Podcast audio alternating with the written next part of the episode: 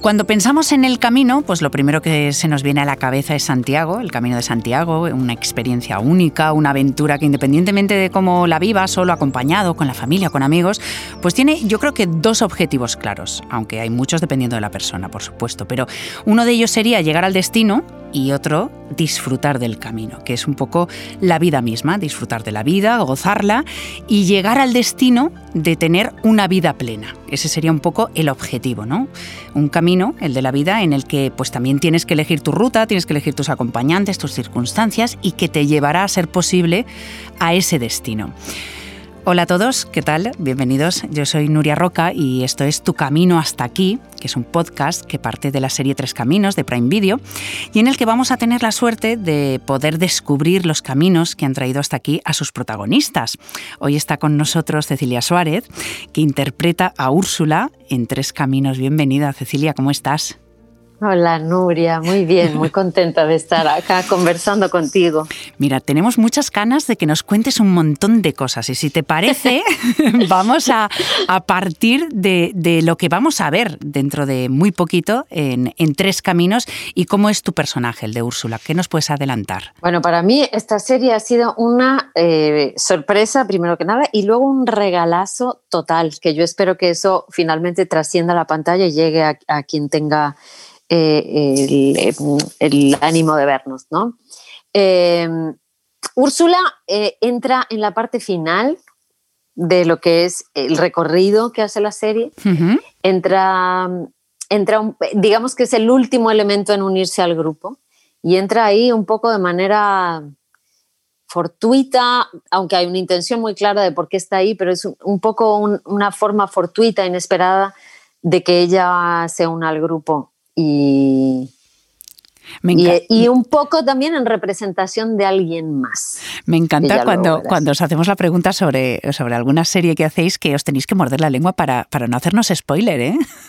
Ya sé, es súper difícil eso, oye. Es difícil. Yo creo que sonamos como tontos un poco. No, que va. lo, mejor que podemos hacer es emplazar a todo el mundo para que vea Tres Caminos que, que lo va a disfrutar. Ojalá. Pero esto, Cecilia, nos va a servir un poco de, de, punto de partida porque en realidad lo que nos gustaría hacer hoy, si, si te parece bien, es hablar de la vida hacer un paralelismo entre el Camino de Santiago y, lo que es la vida, que tiene muchísimas similitudes. Entonces, me encanta, me encanta. Me gustaría empezar pues por el principio, ¿no? ¿Cuándo comienza mm. tu camino profesional? Porque iba, iba a decir ha llovido mucho, pero estando en Madrid podemos decir ha nevado mucho. Ay, Dios mío. Eh, ya sé, qué locura. ¿Cuándo, comienza mi camino profesional? Mm, bueno, yo estudié en Estados Unidos, en Illinois, y comienza justamente ahí, en la ciudad de Chicago. A mí, mm, cuando me gradué de la universidad, me becó una compañía de teatro de actores, porque la mayoría de las compañías de teatro en Estados Unidos le pertenecen a directores, y esta es una de las pocas cuyos dueños son actores, que se llama Steppenwolf. Es una compañía de teatro legendaria para la ciudad de Chicago. Y me becaron un año para irme con ellos a, bueno, hacer de todo, ¿eh? desde colgar luces, eh, servir el café, sacar copias y, actuar. Eh, ayudar en los ensayos, vamos, hice de todo, pero fue un año espectacular, espectacular para mí eh, de aprendizaje y de contacto con gente que para mí eh, sigue siendo hoy día alucinante haber tenido contacto con, con, esos creadores. Pero Cecilia, ¿tú sabías siempre o tuviste claro desde siempre cuál querías que fuera el camino? O sea, eh, ¿qué, fue lo que despertó en ti la motivación de dedicarte a la interpretación? Ah, esa es una buena pregunta, porque no, ¿eh? yo no lo tenía, yo no tengo esas historias como maravillosas que tienen muchísimos colegas de cuando la primera vez que fueron al cine y entonces ahí vieron o al teatro, yo a mí nada. Yo crecí en una ciudad, para que más o menos te, te, te vayas dando idea, donde no hubo un teatro hasta varios años después de que yo me fui a estudiar fuera. no había un, un solo teatro. Imagínate eso. O sea, completamente huérfanos de cultura. Claro, teníamos mucho contacto con la naturaleza, éramos unos salvajes y tal, lo cual es maravilloso también y te alimenta de otra forma. Pero lo que se dice cultura en forma, donde yo crecí, nada. O sea, vamos, nada. Entonces, no, no tengo esas referencias eh, de, haberlo vivido desde, desde chica o, de, o más joven, sino que yo lo que quería era estudiar leyes Fíjate. Y sí, bueno, porque yo tenía una idea muy, estoy muy, no sé, es hasta naive, una idea muy ilusa de lo que eran los juicios. Yo pensaba que los juicios eran como en las películas de Hollywood, que te paras y hablas frente al jurado y dices, bueno, de, cliente. Bueno, es que de alguna forma es muy teatral, ¿no? Es muy teatral esta forma. No, no cabe duda que, que ahí iba la cosa, ¿no? Pero yo no me había dado cuenta. Y cuando me enteré que en México, en ese entonces, ahora ya hay juicios orales, pero en ese entonces no había, no existían los juicios orales, dije, no, pero qué aburrimiento, yo qué voy a hacer en, detrás de un cerro de papeles. Y ahí fue que viró la cosa, cambió, porque, bueno, por dos razones, porque mi hermana mayor eh, entró a estudiar cine, ella ya había hecho la carrera de sociología y decidió hacer su segunda carrera y estudiar cine. Y ahí sí que fue mm, ese contacto muy importante para, para entender qué era actuar y cómo era que lo hacían y, estar cerca de eso y decir, ah, mira. Y luego mm, sucedió que, que, terminé yendo a Chicago por azares de la vida. Había un primo que estaba allá y me dijo, oye, ¿qué vas a hacer ahora que te gradúes de la preparatoria? Y yo pensaba ir a la Ciudad de México, justamente eso, estudiar leyes. Y me dijo, no, ¿por qué no te vienes un año acá? Pero yo ya hablaba inglés. Yo fui a una escuela bilingüe toda la vida. Entonces eh, dije, pues, ¿pero hacer qué? Y mirando el plan de estudios, apareció ahí en, en, en, el plan de estudios la carrera de arte dramático y dije, un añito de... Voy a probar. así como, pero de verdad, un añito como de diversión, así como de una cosa, y mira, ¿sabes? Lúdica total y acá estamos. Fíjate, eh, claro, ese es el inicio un poco de, de, este camino, pero eh, no sé cuál sería el destino o cuál es el destino. ¿Dónde te gustaría acabar llegando? Es que no pienso en eso, Nuria. No. Muy sabia, muy sabia tú. yo no sé si sabia, pero es que no me viene a la cabeza ni lo. Mm, sé que es eh, perder mi tiempo para empezar, porque lo único que tenemos es el presente. Claro, y bastante nos cuesta quedarnos en el presente, ¿eh? Claro, que siempre estamos tirando para atrás o para adelante. Entiendo que, que, esto lo que hace es evidenciar que lo que hay que hacer, eh, según tú, que yo también lo, lo confirmo, o por lo menos también lo creo así, es que hay que disfrutar del camino. Absolutamente, absolutamente, absolutamente. Y, disfrutarlo e ir abiertos, no casarnos con nada, con nada, ¿sabes?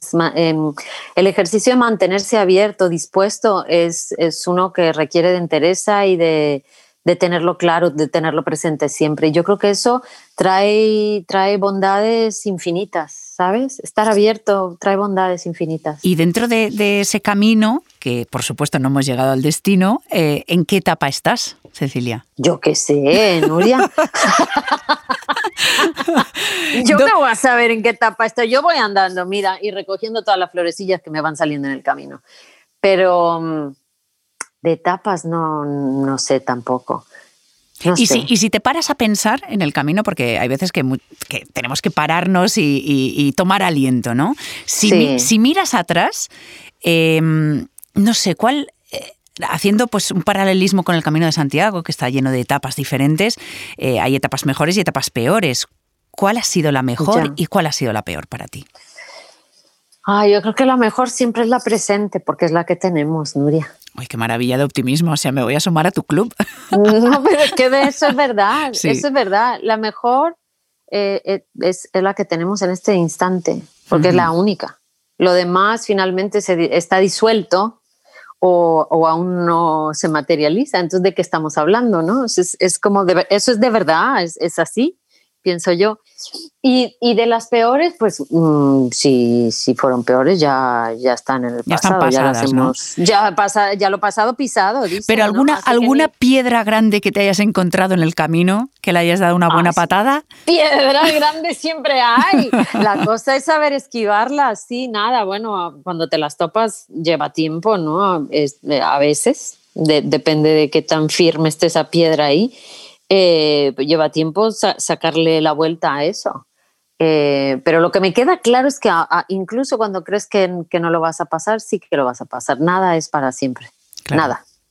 Eh, antes hablábamos un poco del equipaje, de, la mochila. Cuando haces el, camino, con toda la gente que, que, he hablado, porque yo no he tenido la suerte de recorrerlo, pero me hablan todos de, que tienen que llevar, pues eso, una mochila ligera de equipaje. Y, yo creo que esto tú lo llevas a gala en tu vida, ¿no? Porque te he contado que me mudé a España con una maleta nada más grande, pero una nada más. Es que es un ejemplo maravilloso. Yo creo que, esto hay que tomar ejemplo de ti. Cuéntanos, cuéntanos esto de, resetear la vida así, con una sola maleta. Pues ya sé qué cosa, ¿verdad? Eh, pues nada, eh, surgió eh, por, proyectos de trabajo y decidí que, quería venirme para acá, claro, pensando en que sería un año, solamente con una maleta. No, no, he querido traer nada más que eso. Y ha sido fantástico porque eso te obliga, no, no hay otra palabra, te obliga a estar abierta y a realmente absorber el sitio al que vas y aprender del sitio al que vas. Y ha sido de entrada tan liberador claro. y, y, maravilloso, como una especie de reconstrucción, de reinvención eh, que me encanta. Eso me tiene fascinada. Nos haría falta a muchos, ¿no? Hacer, seguir tu ejemplo, de verdad te lo digo. Pues, pues, que no les haga falta, aviéntense y listo. Y ya está, y, hagámoslo efectivamente. Eso. Y Cecilia, una cosa, porque claro, cuando, cuando por ejemplo, eh, la gente, los peregrinos van por el camino de Santiago y, están en diferentes etapas y están cansados después de recorrer 25 kilómetros en un día y tienen que tomar aliento, eh, ¿Tú qué haces para desconectar cuando estás saturada de trabajo, de, preocupaciones, de todo? ¿Qué, es lo que te sirve a ti para tirar adelante? Estar cerca de mi hijo. Tener como momentos muy con mi hijo, muy de dedicarle, como, como borrar todo lo que hay alrededor y estar completamente con él y, y eso es absolutamente sanador. Eso y, no me lo vas a creer, pero a raíz de esta serie, eh, he descubierto lo mucho que me gusta hacer trekking. ¿En serio? Salir a caminar. Es una, ha sido una revelación para mí. De verdad te lo digo, ¿eh? Salir a caminar, simplemente a caminar, me, he eh, conseguido unas botitas fenomenales para esto. Que eso es muy importante, ¿eh? Para si lo quieren hacer, eso sí que es muy importante, los pies. Em, y, y, salir al monte así y estar en contacto con la naturaleza, eso es. Y lo suelo combinar con que lo hago con mi hijo y, lo gozamos los dos, de salir a andar eh, a la naturaleza solos. Es una conexión entre nosotros y es una conexión con uno mismo y es una conexión también con el mundo. Eso te iba a decir, porque encontrar el, perdón, el poder hacer una actividad conjunta con tu hijo, o sea, el, que dos generaciones diferentes tengan algo en común de disfrute, eh, no es fácil y, si lo has encontrado es maravilloso es, es un gozo absoluto. Además es genial porque conforme lo vamos haciendo más, vamos descubriendo como fórmulas variadas, ¿no? De repente hay días en que él me hace así con la manita que me vaya para adelante, que él quiere ir solo. Entonces él va, él va atrás y yo voy delante. A veces él va adelante y yo voy atrás. A veces vamos juntos. Entonces va cambiando según lo que cada uno de nosotros necesitemos. Mira, yo le A veces platica, platica a veces conversamos mientras caminamos, a veces vamos en silencio. es, es, realmente fascinante. Le preguntaba a, a una muy buena amiga que ha hecho muchas veces el camino eh, yo siempre estoy a punto de apuntarme, pero nunca tengo tiempo, que al final, bueno, también somos dueños de nuestro tiempo y tenemos que organizarnos, ¿no? Para hacer lo que realmente nos apetece. Y me decía que, ¿verdad? Porque me decía que, que, el camino es sanador, en el sentido de, que te sirve para relativizar, para, para pensar, para encontrarte, para, para poder, aunque vayas acompañado, tener esos momentos de soledad que, hacen que, uno se mire para adentro, que muchas veces pues, por la vorágine no nos permite, ¿no? Es alucinante esa cualidad del camino. Nosotros, bueno, yo, porque ellos ya habían estado allí antes, pero yo que me incorporé al final de toda la historia, eh, me incorporé justo cuando Madrid estaba entrando a fase 1 después del confinamiento. Eh, Galicia ya estaba en fase 2 y aquello fue un bálsamo, pero así tal cual, un bálsamo para el alma, poder recorrer ese, esos parajes, esas... es que son estampas eh, como tan, tan reveladoras y tan potentes que de verdad te cura. Tengo ganas de salir del estudio y irme a caminar. Pero velo a hacer ya. Pero totalmente. Muchos peregrinos también dicen, Cecilia, que, que evidentemente ese camino les, les transforma, ¿no? Y, yo no sé si, si hay algún hecho puntual en, en tu vida, en tu carrera, un punto de inflexión que haya cambiado, ¿no? Que digas, eh, esto me, me transformó realmente.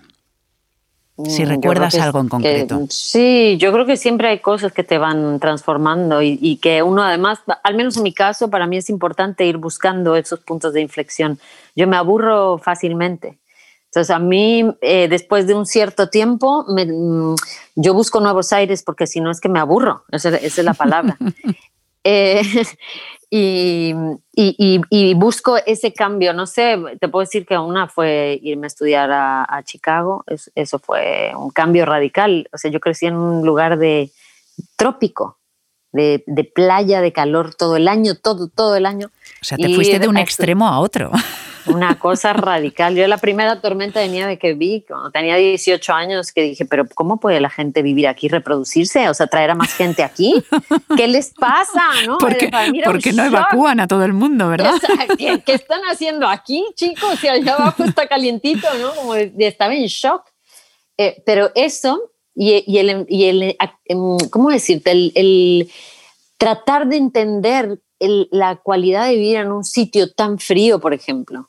¿No? Una cosa tan básica, tan elemental, para mí tuvo un montón de aprendizaje, un montón, un montón de aprendizaje. Eso por mencionarte una. Obviamente, em, el empezar mi vida laboral ya de manera profesional fue otro punto de inflexión. Regresar a México después de muchos años de vivir en Estados Unidos también fue otro. Y, y empezar a actuar en español, ¿sabes? Sin nunca haberlo hecho desde que yo me construí o me eh, sí, me construí como actriz, ¿no? Claro. Eh, eso fue también como un vuelco ahí. Y bueno, obviamente ser mamá, que es el, el vuelco más definitivo de todos, ¿no? que es como pasar a otro bando, ¿no? y, completamente. Venir acá, o sea, es que constantemente eh, si uno observa y si uno está abierto, constantemente hay e, esos regalos en la vida que te van cambiando y que te van redefiniendo. Yo es que creo que, que una vida, una línea vital que tiene muchos puntos de inflexión es una vida muy rica. Yo suelo pensar que sí. Absolutamente. Que, eso es así, que eso es así. Yo, Total. Yo lo que sí es que no me aburro, o sea, me la, me, me la gozo, me la paso muy bien y disfruto mucho. me gusta mucho mi vida. Hay eh, gente que también resalta muchísimo eh, que durante el, camino em, la condición de poder ayudar a los demás se convierte en algo completamente innato. Es decir, la, mm. generosidad y el poder ayudar, y eso trasladado a la, a la profesión.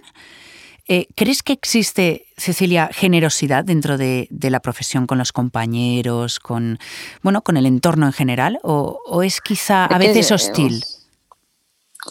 Bueno, tiene como, bueno, ¿cómo decirte? Es que, es que hostilidad puede haber en todos lados.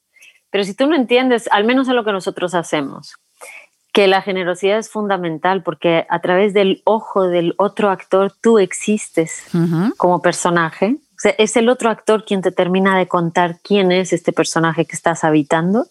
Si tú no entiendes que eso es un, un acto de absoluta generosidad por ambas partes, eh, eh, es que no has entendido Nada. Pues lo más esencial, creo yo.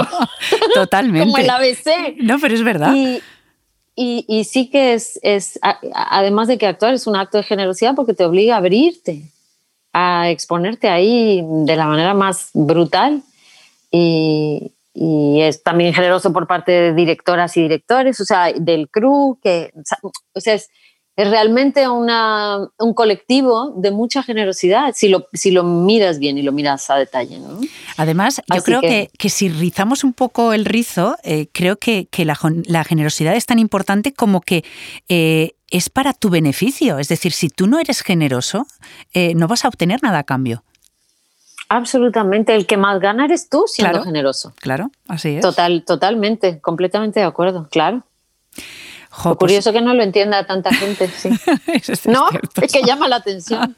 bueno, pero muchas, muchas veces nos hacemos, y yo creo que ahora más que nunca, preguntas, porque vemos a, través de, las redes sociales cómo la gente eh, de repente tiene salidas de tono que no tienen ningún sentido, o cómo se molestan por cosas nimias, y, dices, pero, pero eh, esto nos ha dejado de manifiesto de que la gente debería ser, pues efectivamente, un poco más generosa y cultivarse un pelín más, quizá. Un pelín, sí, eh, eso sin duda. Pero además también saber que las redes sociales eh, funcionan un poco como un escudo, ¿no? Porque vas detrás de qué. O sea, es decir, te escondes detrás de qué, quién eres tú en un perfil de las redes sociales. Mm, no sé. Me llamó mucho la atención un amigo en la Ciudad de México que me dice, oye, es que subirse al volante en México para conducir es casi como ir a la guerra. Me dice, porque en cuanto te subes te mientan la madre. Eh, que es que te insulten a, tope, ¿no? eso, te iba a preguntar, que me tradujeras un eso quiere, eso quiere decir que te mienten la madre, que te van a insultar a tope, de lo, de lo más horrible para abajo. Y, y, me dice, me ha pasado una cosa que me ha avergonzado muchísimo porque el otro día me he subido al auto eh, nada, me, enfrento a otro auto, nos estamos mentando la madre y me doy cuenta que es alguien que conozco y al mismo tiempo ella se da cuenta que me conoce y nos hemos botado en la risa diciendo, pero somos unos orangutanes dentro del automóvil y el automóvil nos sirve como esta como este escudo, ¿no? De, para, para poder ser lo más horribles que somos y, que es un poco traducido a las redes sociales lo que pasa ah, también hoy en día, claro. Totalmente, totalmente. Bajo el cobijo del anonimato nos permitimos unos lujos que no tienen ningún sentido. Espantosos, espantosos. Entonces también que hay que tener bien en su lugar lo de las redes sociales. Oye, Cecilia, ¿estás contenta con tu camino? La verdad que sí. La verdad, la verdad que sí. Eh, y particularmente ahora me siento tan agradecida, tan llena de cosas nuevas, ¿sabes? Eh, estar en un país que no es el tuyo, eh, aunque lo quieras y te lo vayas adueñando, haciéndolo tuyo, haciéndolo propio, em, ¿cómo decirte? Te sitúan en un, en un estadazo, esa es la palabra, en un estadazo de, de ser receptor, de saber recibir eh, a manos llenas y es precioso, es precioso vivir en otro país. De todas formas, también te diré, Cecilia, honestamente, que con esa actitud no puedes tener un camino malo en la vida. ¡Qué linda es! es maravilloso, por favor. por Qué favor. Linda eres. Bueno, pues Cecilia, que, que lo dicho, que es un, un placer el, el, poder compartir contigo, conocer un poquito tu camino, el poder ahora, a partir de ahora, disfrutarlo también en la serie Tres Caminos de, de Prime Video yo creo que, los que habéis tenido la suerte de poder eh, rozar el camino y hacerlo y demás, pues con esta serie eh, vais a experimentar de nuevo cosas absolutamente maravillosas y disfrutarlas al máximo. Y los que lo tenemos pendiente, nos, bueno, pues nos vais a poner los dientes largos y además lo que vamos a hacer es eh, tener un absoluto descubrimiento con, con lo que nos vais a ofrecer con todo vuestro talento. Que, que, así sea. qué gusto charlar contigo. Eh, gracias. Gracias a ti, un gustazo. Por la charla, por la serie y por tu camino, que lo disfrutamos el resto, de verdad, Cecilia. Qué linda, muchísimas gracias. Gracias, un placer, bonita. Chao. Chao. Bueno, pues os invito a todos los que nos estáis escuchando a que os suméis, por supuesto, a esta aventura, Tres Caminos, que nos esperéis en el próximo Tu Camino hasta aquí. Eh, hemos hablado con, con, Cecilia Suárez, que ha sido un auténtico placer. El próximo día os ofreceremos más cosas y, como dicen todos los que se cruzan en el camino, se conozcan o no se conozcan, hablen el mismo idioma o no se entiendan, buen camino o buen camino, peregrinos.